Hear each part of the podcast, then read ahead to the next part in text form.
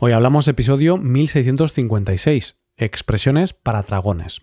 Bienvenido a Hoy Hablamos, el podcast para aprender español cada día. Si quieres ver la transcripción, la hoja de trabajo de cada episodio, con explicaciones y ejercicios, y disfrutar de muchas otras ventajas, puedes visitar nuestra web hoyhablamos.com. Hazte suscriptor premium para acceder a todas esas ventajas. Hola, creyente, ¿qué tal estás hoy? ¿Estás listo para tragarte un nuevo episodio de expresiones? Bueno, pues como puedes apreciar, ya estoy empleando el verbo protagonista de hoy, tragar. En este episodio vamos a practicar con algunos usos de este verbo y también con expresiones como no tragar a alguien o ser un dragón.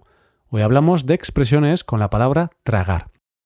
Hoy practicaremos con la familia léxica del sustantivo trago, que incluye el verbo tragar en su forma transitiva y también en su forma pronominal, o el adjetivo tragón, tanto en masculino como en femenino.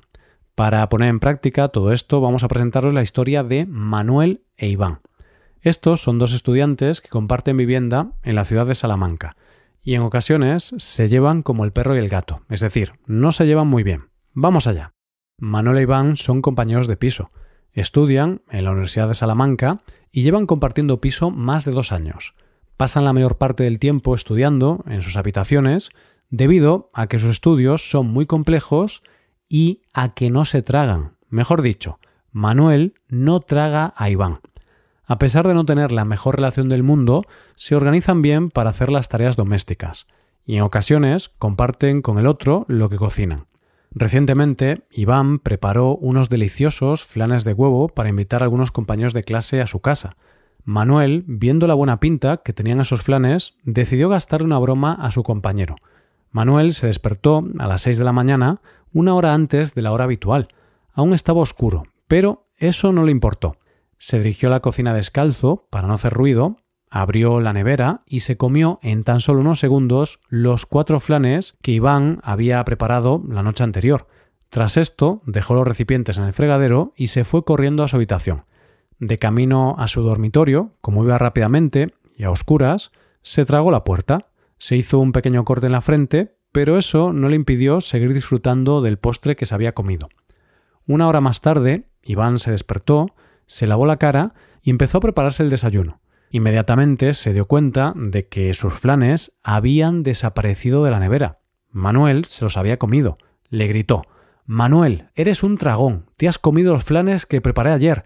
Te voy a matar. Yo no he sido, respondió Manuel.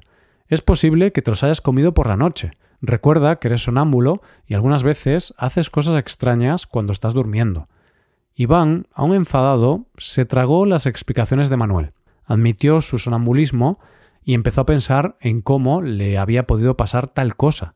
Quizá Manuel tiene razón. Al fin y al cabo, soy sonámbulo, pensó. Como las mentiras tienen las patas muy cortas, la verdad pronto salió a la luz. Unos minutos después, Manuel empezó a tener una gran reacción alérgica, porque los flanes llevaban un ingrediente al que Manuel es intolerante.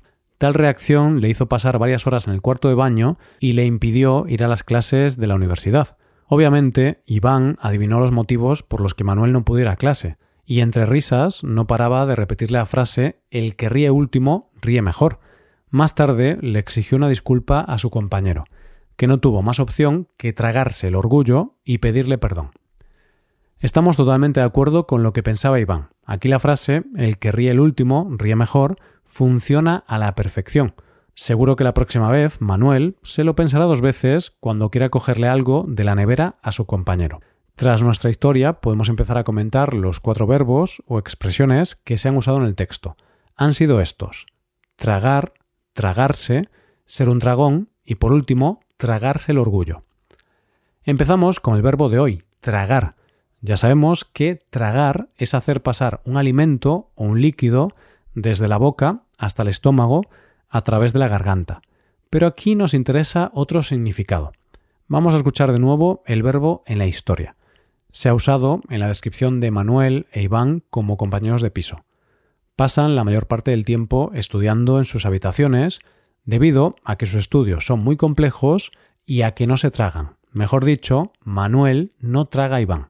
Este uso coloquial de tragar se emplea principalmente en su forma negativa para hablar de una persona que no soporta a otra, es decir, que no siente simpatía hacia ella.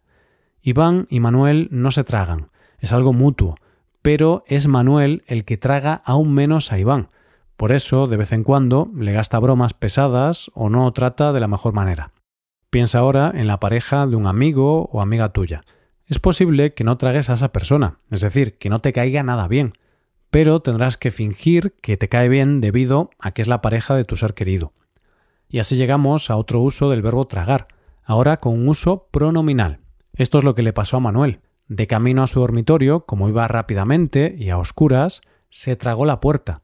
Se hizo un pequeño corte en la frente, pero eso no le impidió seguir disfrutando del postre que se había comido.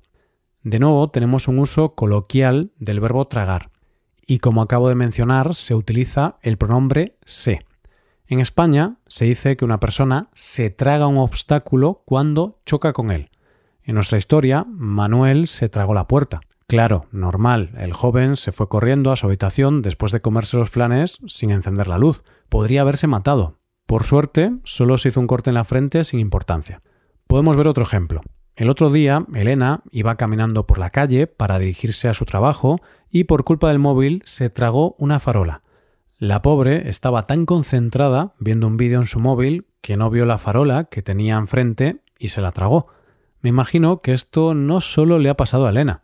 Es verdad que a veces el móvil nos atrapa y no nos deja levantar la mirada. Así llegamos a la primera expresión de hoy.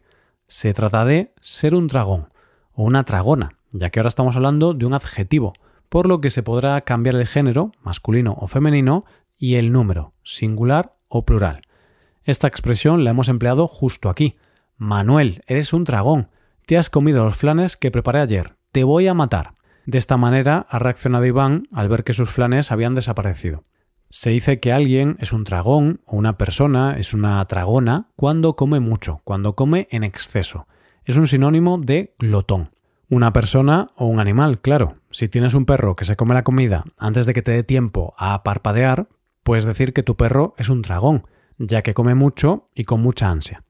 Dejamos de hablar de comida, ya que el próximo uso del verbo protagonista de hoy, tragar, se refiere a otra cosa.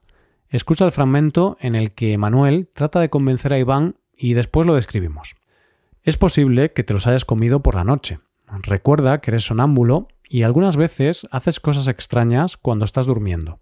Iván, aún enfadado, se tragó las explicaciones de Manuel, admitió su sonambulismo y empezó a pensar en cómo le había podido pasar tal cosa. De nuevo tenemos tragar con el uso del pronombre se. En este contexto, cuando decimos que Iván se tragó las explicaciones de Manuel, estamos diciendo que Iván se creyó las palabras de su compañero, se creyó esa mentira. Una persona se traga otra cosa cuando cree con facilidad un engaño o una mentira, es decir, cuando da crédito a cosas inverosímiles. Alguien te dice que ha logrado aprender español de cero a nivel intermedio en cuestión de dos meses, y tú te lo tragas. Pues muy mal, porque eso no es posible no te tragues esas mentiras. Bueno, quizá haya algún Einstein de las lenguas, pero ese logro es prácticamente imposible. Y ahora que nos acercamos al final del episodio, vamos a trabajar una nueva expresión, tragarse el orgullo. La hemos oído en el momento en el que Iván quería que su compañero le pidiera perdón. Más tarde le exigió una disculpa a su compañero, que no tuvo más opción que tragarse el orgullo y pedirle perdón. La palabra orgullo tiene varias entradas en el diccionario, unas con una connotación positiva y otras negativas. Por ejemplo, no es lo mismo ser orgulloso que estar orgulloso. Una persona que es orgullosa puede ser arrogante o vanidosa. En cambio, una persona que está orgullosa de alguien puede estar contenta o satisfecha por sus logros. La expresión tragarse el orgullo habla del amor propio o la autoestima. Significa que puede ser mejor superar tu ego o vanidad con el fin de hacer algo que se considera necesario o apropiado. Implica poner de lado las propias emociones o sentimientos de dignidad o autoestima para pedir disculpas, solicitar ayuda o tomar una acción que de otro modo podría ser evitada debido al orgullo personal. En nuestro ejemplo, Manuel aceptó su culpa, aceptó que era él quien se comió los flanes y le pidió perdón a su compañero. Entonces Manuel se tragó el orgullo y le pidió disculpas. Bien, pues con esto ya llegamos al final de este episodio. Ahora podemos repetir los cuatro verbos o expresiones que se han usado en esta historia. Han sido estos. Tragar, tragarse, ser un dragón y por último, tragarse el orgullo. Ahora nos despedimos, no sin antes animarte a que te hagas suscriptor premium. Así te podrás beneficiar de múltiples ventajas como la transcripción de los episodios o la posibilidad de practicar con actividades, entre otras cosas. Así que ya lo sabes, búscanos en nuestra página web hoyhablamos.com. Muchas gracias por escucharnos. Nos vemos en el episodio de mañana con más noticias en español. Pasa un buen día. Hasta mañana.